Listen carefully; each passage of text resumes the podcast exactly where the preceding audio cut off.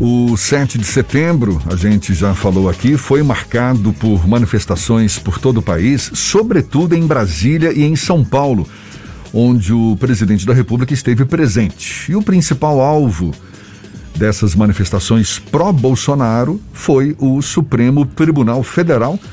Convocados por Bolsonaro, os atos ocorreram em meio a embates entre o presidente e ministros da Suprema Corte, em especial Alexandre de Moraes, relator de inquéritos que investigam grupos bolsonaristas, e Roberto Barroso, presidente do Tribunal Superior Eleitoral. A gente quer analisar um pouco mais esses fatos de ontem e conversa agora com o cientista político Cláudio André, mais uma vez o nosso convidado aqui no Issa Bahia. Seja bem-vindo. Bom dia, Cláudio. Tudo bom? Tudo bom, Jefferson. Bom dia. Ô Cláudio, o presidente Jair Bolsonaro fez discursos inflamados ontem, em tom de ruptura, atacou integrantes do STF, disse que não vai cumprir mais ordens judiciais do ministro Alexandre de Moraes. Qual avaliação você faz, Cláudio? A temperatura política já chegou ao nível da ebulição ou ainda não? Jefferson, já chegou sim.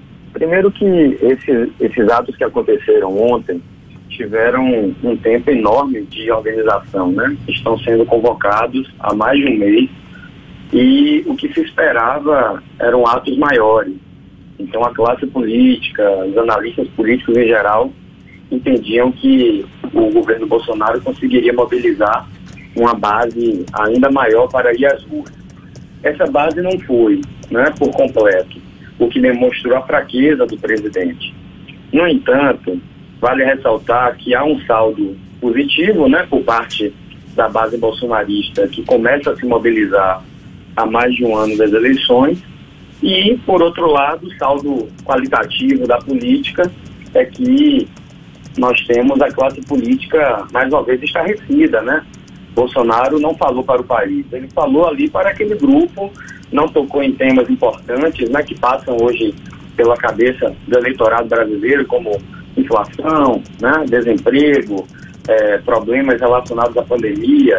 Então, mais uma vez, ele deu uma demonstração né, de que não tem nenhum tipo de vocação republicana, né, de contar a conduzir o país, e também o que está receio foi um discurso muito, mas muito radical, autoritário e antidemocrático. Né? A gente pode dizer que em vários momentos, em várias, vários trechos, ele demonstrou é, uma capacidade né, de, de falar é, é, dentro de uma perspectiva golpista, como por exemplo quando resolveu é, falar de maneira informal, porque não havia nenhuma convocação né, feita de forma oficial em relação ao Conselho da República.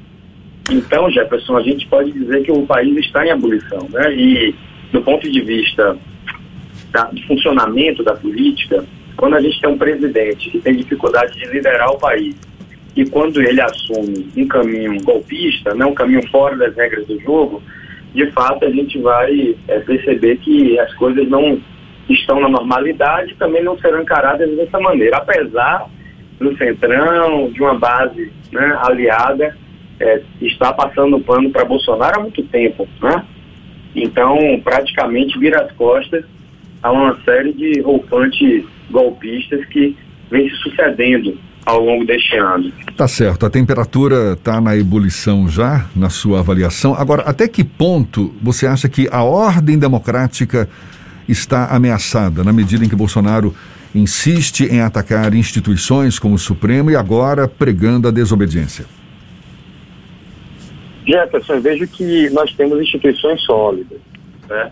No entanto, o que nos deixa ainda num grau de incerteza é, é saber como nas próximos, nos próximos dias as instituições reagirão, né? sobretudo os atores da política.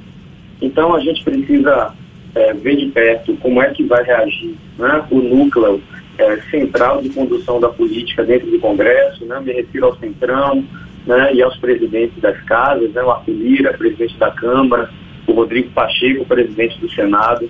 É muito importante também perceber que as forças democráticas, eu não me refiro somente aos partidos políticos, né, mas ao conjunto da sociedade civil, né, reagirá em relação ao que aconteceu ontem, né? se haverá atos pró-democracia, porque o que nós tivemos ontem, né, em relação ao grito dos excluídos, foram atos é, muito é, localizados em alguns movimentos sociais importantes e partidos de esquerda.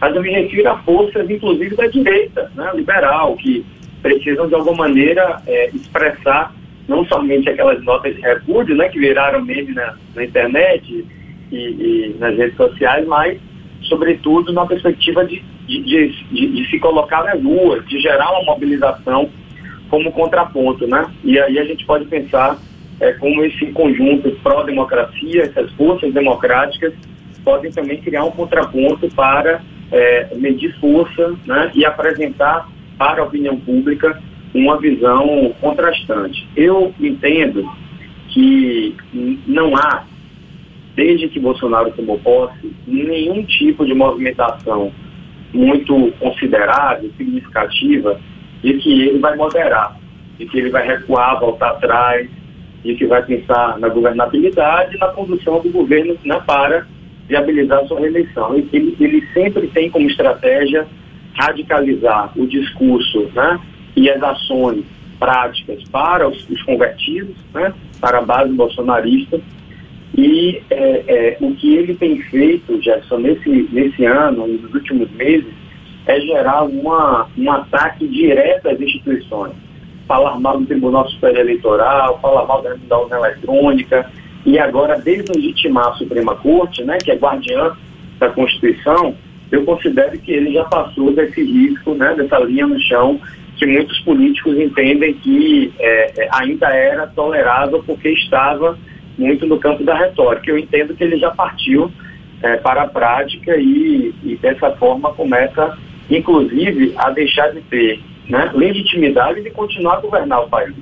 Não tem como a gente ter na democracia um presidente que se comporte dessa maneira. Cláudio, ontem o, a Folha de São Paulo publicou uma entrevista com o professor de filosofia da Unicamp e presidente do Centro Brasileiro de Análise e Planejamento, Marcos Nobre, em que ele trata o 7 de setembro como uma espécie de preparação para outros atos que no futuro possam ainda mais colocar em dúvida a estruturação da República. Há uma preocupação da classe política de que ontem o ato do 7 de setembro tenha sido um ato preparatório para atos cada vez mais raivosos e virulentos contra as instituições democráticas. Você acredita nisso? Oi, Fernando. Bom dia, querido. Sim, sim. Eu concordo com o professor Marcos Nobre em relação ao fato de que quando a gente começa a ter mobilizações reais, de rua, orgânicas, em torno de qualquer pauta, né, que seja, é, a gente começa a ter um ciclo de mobilização que é processual. A gente vê isso, inclusive, vários exemplos né, que a gente pode dar em momentos de protesto, ciclos de protesto que começam né, é, em um tamanho e é, vão se mobilizando, vão conseguindo aumentar a força. Isso aconteceu recentemente quando a gente teve um movimento muito significativo em defesa da Lava Jato e a favor do impeachment, né, da ex-presidente Dilma Rousseff. Então, eu acho, eu acho que, de fato, a classe política começa a se preocupar né, de que é como se fosse uma disputa de pênaltis, né? É, aquilo ali começa né, de um jeito a gente não sabe de que forma mais ou menos né, exato terminará. Então, o que, o que eu entendo né, nesse momento é que Bolsonaro passou da linha né? E ele, ele inclusive usa essa alusão às quatro linhas né, da, da, Constituição, e ele é o primeiro a não ficar né, entre as quatro linhas. Então ele já passou, né, entre aspas, dos limites né, constitucionais e vejo que ele, ele pode, junto com a base bolsonarista, aumentar uma radicalização, inclusive né, é, fomentada por é, desobediências né, de atos da STF. Então essa deslegitimação já podemos, né, do ponto de vista técnico, conceitual, chamar de ruptura institucional. Né? Então, a gente está muito perto disso. A gente fica pensando muito é, na perspectiva de como será um golpe, né? mas é, esse processo dele acontecer é, pra, é, é, construído de maneira processual. Deixa eu dar um exemplo para você e, e dialogando aqui com os ouvintes. Né? O que é mais chocante é a normalização do golpe. partir do momento que Bolsonaro, há alguns, algumas semanas, começou a falar que ele pode né, fazer o que não deseja, mas pode né, proceder com uma ruptura, era para a gente ter tido uma reação mais é, é, é, enérgica das instituições. E, de, e, ao mesmo tempo, né, de uma mobilização ainda maior do conjunto das forças democráticas para é, esvaziar essa narrativa, sendo acompanhada da legitimidade das medidas institucionais para coibir. E a gente sabe que essa normalização né, do golpe, ou uma leitura atabalhoada de que ele não vai sair da retórica, Fernando, ela hoje está muito presente em parte da classe política, que a gente sabe que está recebendo emenda, que está conseguindo ter influência no orçamento. Então a gente tem um bocado de, de, de, de cheque, entre aspas, sendo levado às bases eleitorais, né, prefeituras, municípios, por parte dos deputados federais, dentro de uma relação com Bolsonaro, que é deixando ele é, é, agir, né, mas na verdade não é retórico, não é um campo meramente discursivo. E nesse momento a gente pode ficar, de fato, em alerta, porque a gente pode estar diante de um movimento golpista que pode ir se construindo e a gente não sabe qual tamanho, que proporção, né, ou que tipo de violência política a gente pode chegar é, nas próximas semanas. Vai Há uma desorganização também do chamado campo democrático, que é aquele campo que não dialoga com essa retórica golpista ou retórica de ruptura que tem um terreno fértil no bolsonarismo, essa desorganização talvez seja o mais preocupante dessa estruturação brasileira hoje no cenário político? Demais, Fernando. Eu entendo que há uma desmobilização, principalmente na organização de uma estratégia conjunta que tenha, fazendo aqui uma comparação, é, mesmo que superficial, do que foi a direta já. Né? Então a gente precisa, nesse momento, né, da mobilização efetiva né, e, e, com coesão né, de todas as forças democráticas contra né, esses arrobos golpistas de Bolsonaro. E aí eu, eu entendo, Fernando, que é, a gente tem uma série de forças partidárias que nesse momento olham para as eleições, mas a gente não sabe como a gente vai atravessar essa conjuntura né, até outubro de 2022. Então, o mais importante de ser avaliado nesse momento é em que medida nós teremos uma reação, que eu diria que usando uma categoria né, é, mais sociológica, uma reação societária. Como é que a gente sai lá do, das estratégias eleitorais e consegue unir partidos diferentes, forças diferentes, inclusive do mercado.